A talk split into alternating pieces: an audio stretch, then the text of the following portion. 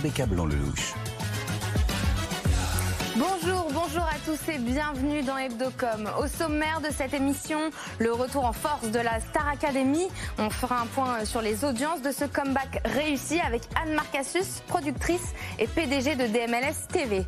Le média en ligne brut a bouclé une nouvelle levée de fonds. On y reviendra un peu plus dans le détail dans le journal de Julien Casqui. Et puis pour terminer cette émission, la question Hebdocom de la semaine. Avez-vous été convaincu par la façon dont a communiqué le, le gouvernement face à la hausse des cas de Covid. Harris Interactive a réalisé euh, ce sondage pour BFM Business et pour Tilder. La réponse dans un instant avec Antoine Laurent, PDG de Hublot, et Pierre Dumazo, directeur euh, chez Tilder. Voilà le programme. Hebdocom, c'est parti, ça commence. BFM Business, Hebdocom, l'invité média. Comme chaque semaine, je suis accompagnée de Frédéric Roy, rédacteur en chef CB News. Bonjour Frédéric. Bonjour Rebecca. Et de notre journaliste BFM Business, Julien Casqui. Bonjour Julien. Bonjour Rebecca, bonjour à tous. Est-ce que vous reconnaissez ce son ah, Bien sûr, évidemment. Et bah, c'est pour bien accueillir.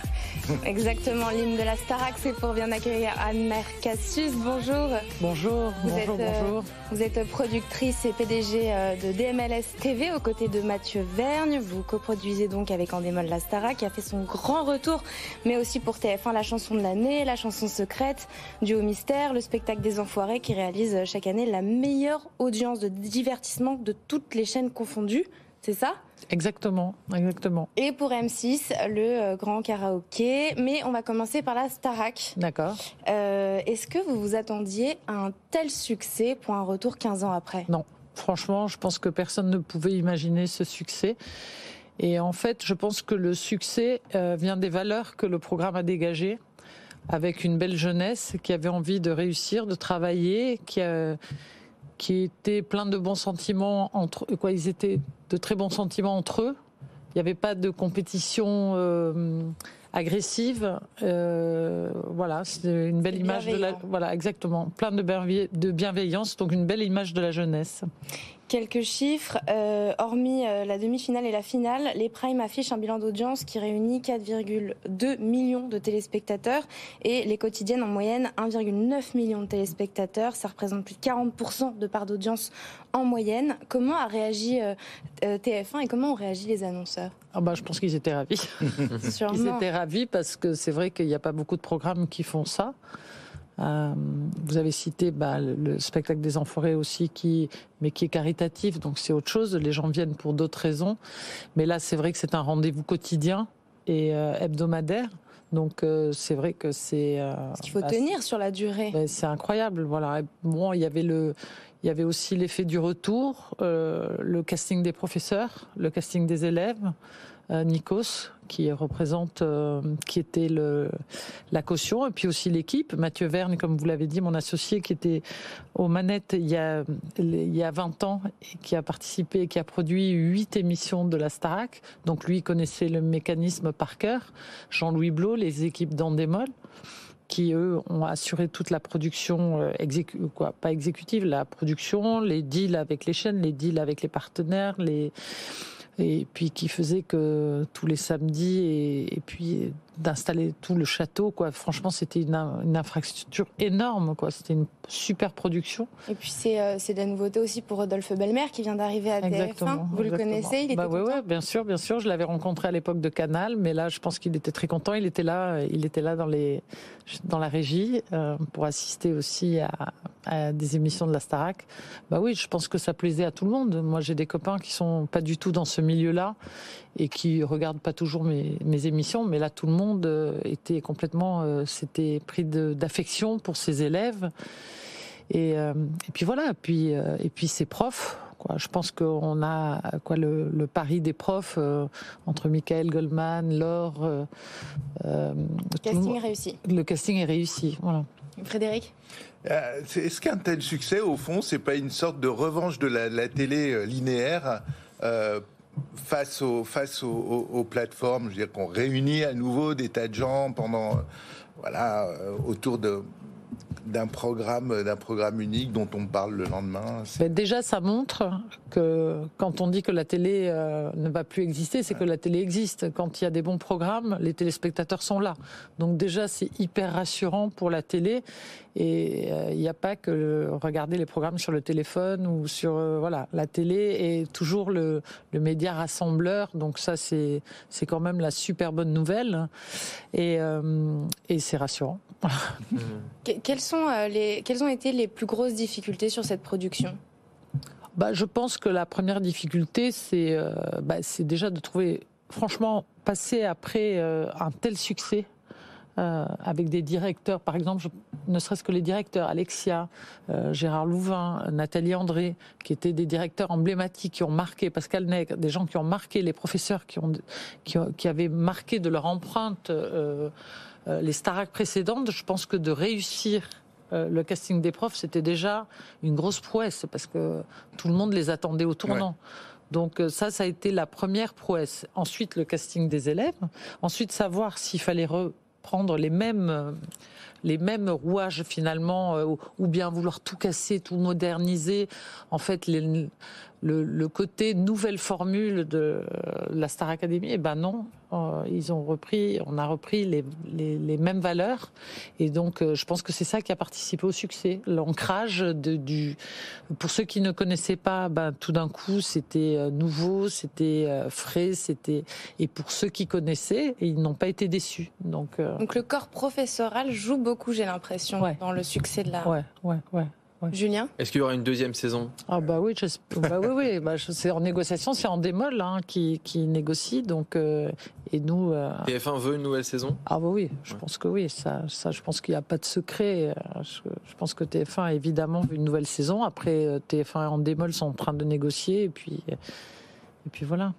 La prochaine étape euh, pour vous, c'est le spectacle des Enfoirés, qui a lieu euh, du 12 au, 16 janvier à Lyon. Euh, quels sont les enjeux majeurs pour cette édition 2023 là? Bah, En fait, bah, déjà, il y a un nombre de bénéficiaires qui est de plus en plus important, puisqu'il y a plus d'un. avant, on était un peu en dessous des, du million de, bénéficiaires. Là, il y en a, je crois, c'est, ça explose. Mmh. Euh, donc, euh, je pense que les gens, il y a de plus en plus de pauvreté, de plus en plus de jeunes dans la rue.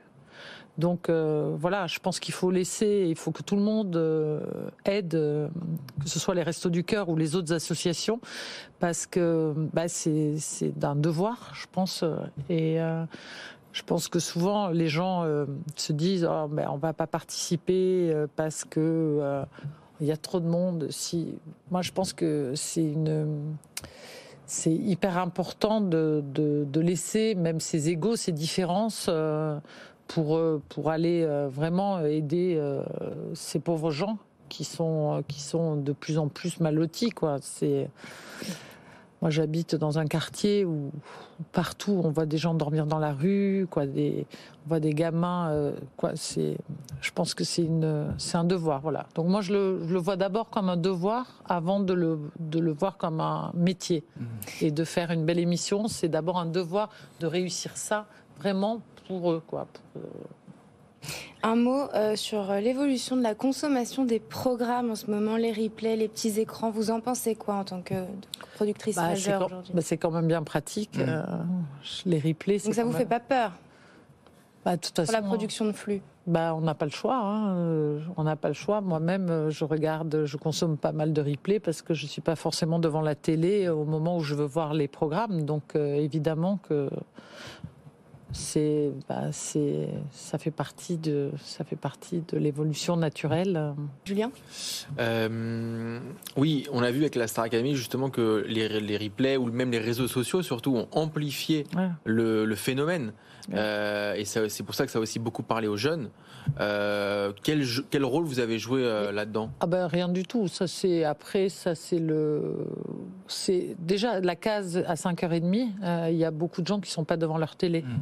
Donc euh, c'est pour ça que heureusement que les replays ou que la chaîne continue. Mais les réseaux sociaux, surtout TikTok, Instagram. Ah oui, ça c'est essentiel, pardon. Ça, Quel rôle vous avez ah joué bah, sur euh, Mais ça, ben ça, il y a une équipe dédiée. Maintenant, il y a des équipes dédiées à ça et c'est essentiel. Ça a amplifié vraiment le. bien sûr, là justement sur les enfoirés, on est en train de travailler là-dessus. Jusqu'à présent, on avait laissé complètement ça de côté, mais aujourd'hui, pour faire une communication, C'est la première euh, fois là que, que cette, sur les enfoirés On va que vous essayer. allez à ce point de. Tout à fait. Ouais. On va essayer de faire une communication beaucoup plus. euh, mais oui, ça rend événementiel, ça peut rendre beaucoup plus moderne. euh, voilà. Donc c'est vrai que là, on réfléchit beaucoup euh, à ce qu'on va faire justement en termes de com euh, sur les réseaux sociaux. Mhm. C'est, euh, bah, on peut, c'est indispensable. Un, un mot pour terminer. La preuve, euh, Céline Dion aujourd'hui, elle annonce. Mm. Euh, elle annonce qu'elle euh, fait pas sa tournée, elle l'annonce où? Elle Sur les l'annonce réseaux sur les réseaux sociaux. Donc c'est ça fait c'est vecteur de messages, ça touche un grand nombre de gens et ça touche surtout des gens qui au départ ne, ne peuvent ne pas être touchés par euh, euh, par euh, Par ce par, type ouais. par ce type d'infos, par un programme ou autre. Est-ce qu'un jour vous auriez envie de produire pour des plateformes? Ah bah oui, on essaye. C'est vrai Oui, oui, oui, oui, on a un projet, oui, oui, avec euh, on a un projet avec Amazon, oui. On peut en savoir plus? Non. Bon, bah c'est l'heure euh, pour terminer cette interview de passer euh, à l'étude de cas de Julien Casqui. Eh oui, parce qu'on est tous des cas particuliers. On va étudier le cas Marcassus Oh. avec, euh, avec vous. Voilà. Voilà, donc c'est 10 questions en rafale. 2 minutes. On lance le chrono, c'est parti. C'est parti. Anne Marcassus, votre réseau social préféré? Instagram, Le matin, sur quel média vous informez-vous? BFM, BFM TV. ouais, Cyril Hanouna ou Yann Barthès? Je passe. Ah, il n'y a, pas- y a pas, on passe. Ah bah, euh, Yann Barthez, euh, beaucoup, et euh, Cyril Hanouna de temps en temps. Le meilleur producteur de télé à part des MLS TV Euh, aujourd'hui. Allez, tic-tac, tic-tac. Bah, en variété, il n'y en a pas beaucoup. euh, En bah, flux Tout, tout genre compris. Bon, on passe. ouais. Les deux ingrédients pour réussir une émission de musique à la télé. Euh, je pense qu'il ne faut pas que des, bons, euh, que des bons chanteurs, il faut un concept, il faut quelque chose euh, qui porte, Un plus, concept un concept, voilà, et et euh, des artistes euh, qui, qui se donnent. si vous étiez une émission de télé, ce serait quoi? Euh, le spectacle des enfoirés. Si vous étiez une émission de radio, Une émission d'info. la, personne qui vous inspire le plus dans les médias Euh, Nikos Nico- Nikos. L'émission qui manque au PAF. Euh, une émission de variété récurrente. Comme quoi, par exemple Bah, comme à la grande époque, euh, les Champs-Élysées, les, toutes ces émissions-là, Et parmi toutes vos productions, de quoi êtes-vous la plus fière? Les enfoirés. Les enfoirés, pas, c'est pas une fierté personnelle, c'est une aventure humaine exceptionnelle avec des gens que j'ai eu la chance de rencontrer, qui m'ont fait aimer ce métier dès le départ. Donc voilà, donc euh, Les enfoirés. voilà. Et une question pour terminer. Est-ce qu'il y a une question qu'on ne vous a pas posée que vous auriez aimé qu'on vous pose? Ah, puis le produc- mon producteur préféré, Mathieu Vergne. Mathieu Ver, oui, mais c'est des MLS TV. Une question qu'on vous a pas posée que vous auriez aimé qu'on vous pose? Euh, quand est-ce que je vais arrêter Quand est-ce que vous allez arrêter Non, je sais pas, je plaisante. non, mais euh, non, mais euh, est-ce que vous allez continuer longtemps? Ben oui, tant qu'on a l'envie, tant que tant- voilà. vous, vous ne pourrez pas vous passer de ça. Ben, pour le moment, j'aime ça. ouais, j'aime ça. Je pense que si on n'aime pas ça, on doit arrêter tout de suite. Merci beaucoup, Bah, je vous en euh, prie, Anne merci à vous productrice Merci. et PDG de DMLS TV. C'est parti pour, le jour, pour votre journal, Julien. C'est parti. Merci. BFM Business, Hebdocom, le JT de la com. Le marché publicitaire français va frôler les, 10 les 18 milliards d'euros euh, l'année prochaine, Julien. Oui, soit une croissance de 5% selon euh, les dernières prévisions des agences Groupe M et Mania. Alors il faudra d'abord s'attendre à une activité molle en début d'année, puis un rebond mi-2023. Les raisons à ces chiffres euh, optimistes, le retour de la croissance en Chine, les investissements sur les réseaux sociaux qui vont euh, repartir, et puis l'explosion du retail média. L'automobile devrait se remettre à communiquer, le numérique dépassera pour la première fois les 60% de part de marché. marché. Et 2024 devrait être encore meilleur avec les Jeux Olympiques. L'ARCOM a lancé l'appel à candidature pour les fréquences de TF1 et M6. Et oui, car les autorisations de, des deux chaînes arrivent à échéance en mai 2023. TF1 et M6 sont évidemment candidats au renouvellement de leurs fréquences. Xavier Niel devrait aussi déposer un dossier pour tenter d'en récupérer une. Le milliardaire ne cache plus ses envies d'acheter une chaîne de télévision après avoir essayé de racheter le groupe M6. Les dossiers devront être remis au plus tard. Alors comme le 23 janvier prochain. 70 millions, c'est le nombre de likes sur Instagram qui a reçu une photo de Cristiano Ronaldo et Léo Messi en train de faire une partie d'échecs sur une mallette Louis Vuitton. L'image a été postée au début du mondial par les deux joueurs et LVMH. Elle est en train de devenir la photo la plus likée sur Instagram. Bon coup de com donc pour LVMH, partenaire de la Coupe du Monde. Le média en ligne Brut a bouclé une nouvelle levée de fonds. Oui, auprès de ses anciens actionnaires, Xavier Niel, BPI France et, François-Henri Pinault. Selon le Figaro, Rodolphe Saadé, le PDG de CMA-CGM, pourrait lui aussi entrer au capital de Brut en complément de cette levée. Brut a besoin de cash et a procédé récemment à des licenciements aux États-Unis. Il souhaite atteindre la rentabilité l'an prochain. Webedia lâche le youtubeur Norman le groupe Webedia qui accompagne Norman depuis de nombreuses années et ben, suspend sa collaboration après sa garde à vue cette semaine pour viol et corruption de mineurs. YouTube pourrait aussi arrêter la monétisation de sa plateforme. Norman, c'est le troisième plus gros YouTuber avec 12 millions d'abonnés. Et dans une autre affaire, Jean-Marc Morandini a été condamné à un an de prison avec sursis pour corruption de mineurs. Il reste pour l'instant à l'antenne de CNews. Et puis cette semaine, notre campagne coup de cœur, notre campagne chouchou, ce sont les traditionnels vœux de décalés, les vœux décalés de Publicis pour l'année prochaine. Dans une vidéo de deux minutes, Arthur Sadoun et Maurice Lévy en ont profité pour lancer un appel à la prévention des cancers liés au papillomavirus, un sujet qui est cher à Arthur Sadoun qui a lui-même été touché par un de ces cancers cette année. Il avait choisi de révéler sa maladie avait fait suivre à ses 85 000 salariés les étapes de sa guérison. Je vous propose d'écouter. Quelle année Quelle année magnifique pour le groupe Bravo Arthur. Une croissance à deux chiffres, holding de l'année, numéro un new business. Maurice, vous saviez que 80% des adultes ont le papillomavirus? Euh. Attendez, vous savez que c'est censé être la répétition de la vidéo de nos voeux. Et en principe, cette année, on finit comme ça. Eh, Si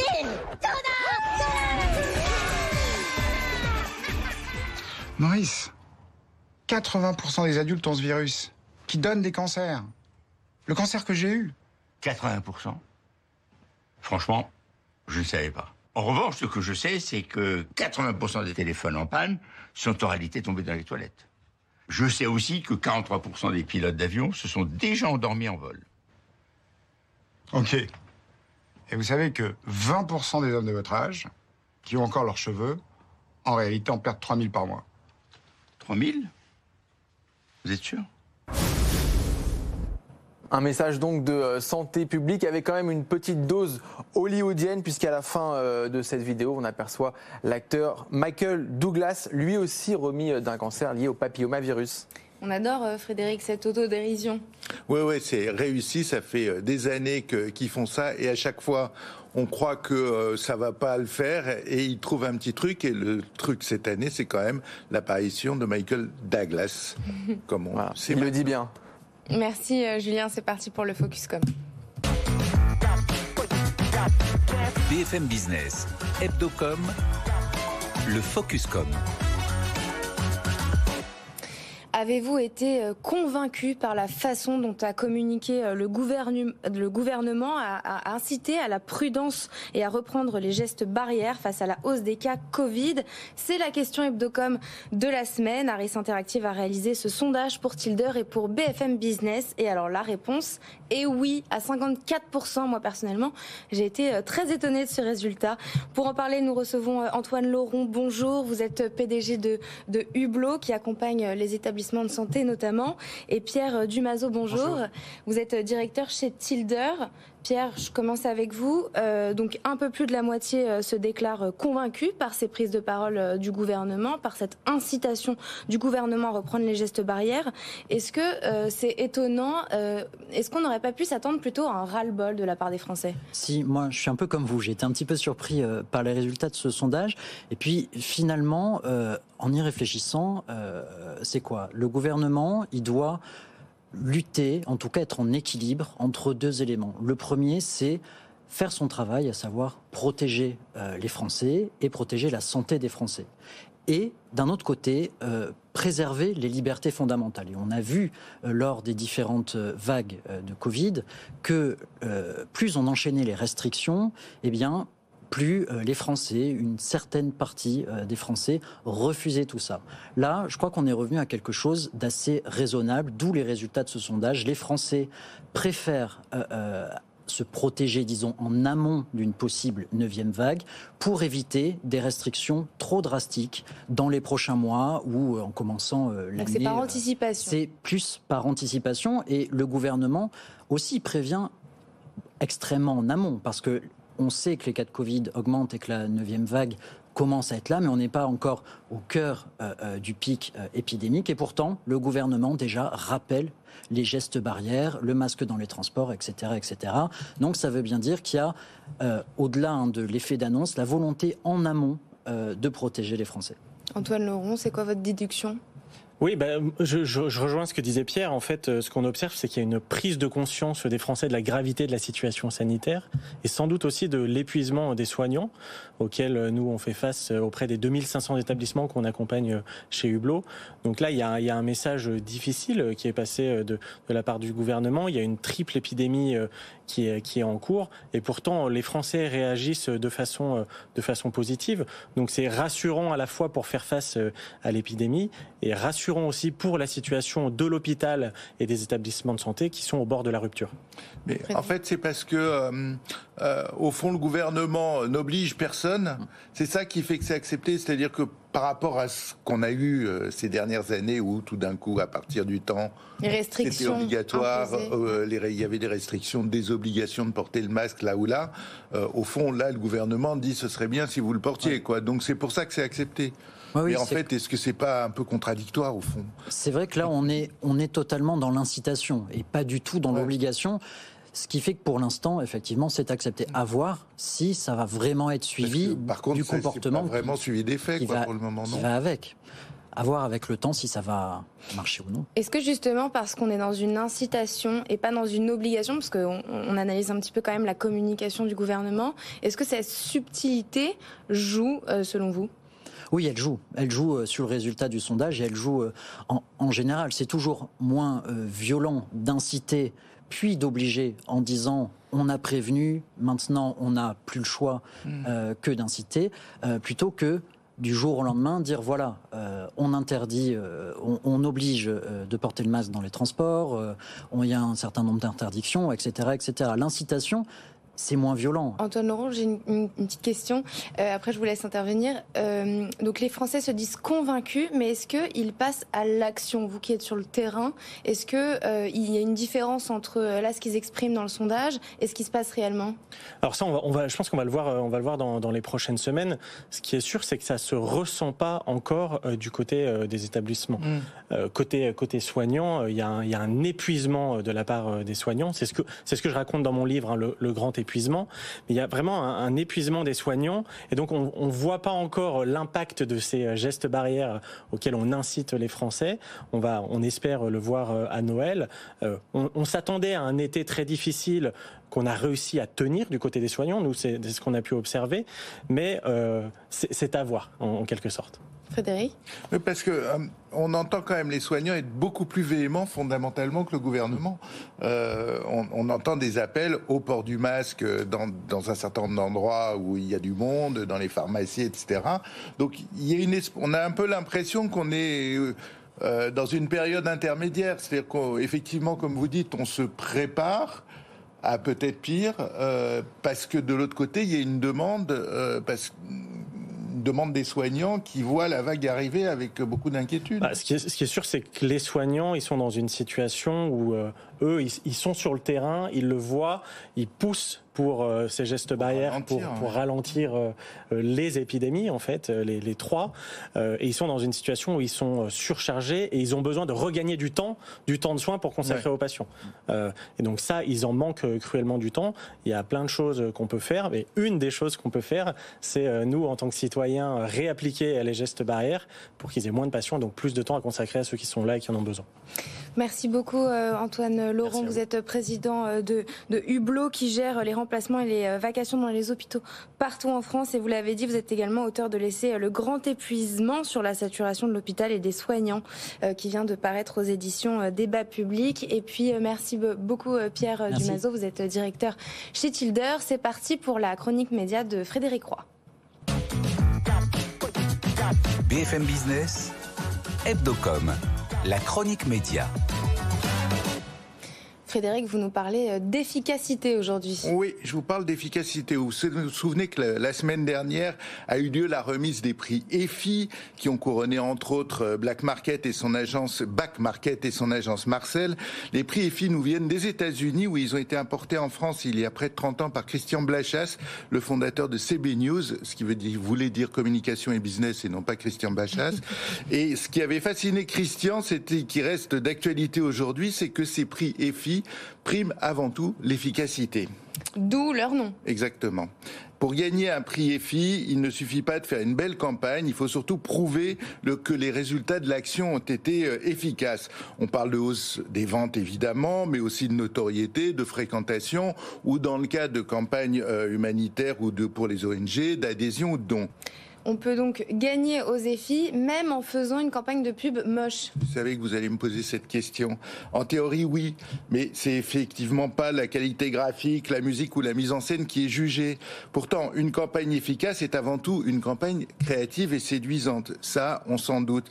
Mais euh, ce qui est intéressant, c'est que cette année, l'ACC, l'association des euh, agences conseils en communication, Kantar Insight et Média Figaro le prouvent. Ils ont fait une étude euh, qui consiste à tester euh, les campagnes euh, de cette année. Ils ont testé 2700 campagnes pour identifier les piliers de l'efficacité de la publicité. On en trouve cinq. Euh, il faut d'abord générer une réaction émotionnelle forte à l'égard de son audience. Ensuite, il faut savoir se différencier dans le gros bruit publicitaire. Il faut exister. Troisièmement, il faut partir de la problématique, en anglais on dit insight, ça fait plus chic, du consommateur pour y répondre correctement. Euh, le quatrième pilier, c'est celui de l'histoire qu'on raconte, dans laquelle la marque, évidemment, doit jouer un rôle central. Et puis, il faut bien distribuer sa, publicité, sa campagne, euh, dans les médias, les meilleurs médias. Autrement dit, il faut être euh, créatif. Une belle création bien visible qui répond aux attentes du marché marchera toujours mieux qu'une campagne mal fichue et massivement diffusée. C'était un peu évident, non? Oui, c'est un peu évident. Sauf que, manifestement, tous les annonceurs ne le pensent pas. Euh, pour bien nombre d'entre eux, euh, c'est en répétant massivement sur tous les canaux euh, une publicité, y compris si elle n'est pas terrible, qu'on obtient des résultats. Et en réalité, c'est ça qui fait du mal à la pub et puis aussi un petit peu aux marques. Merci beaucoup Frédéric Roy. Merci à tous de nous avoir suivis. Rendez-vous la semaine prochaine, même heure, même endroit. D'ici là, très bon week-end sur BFM Business.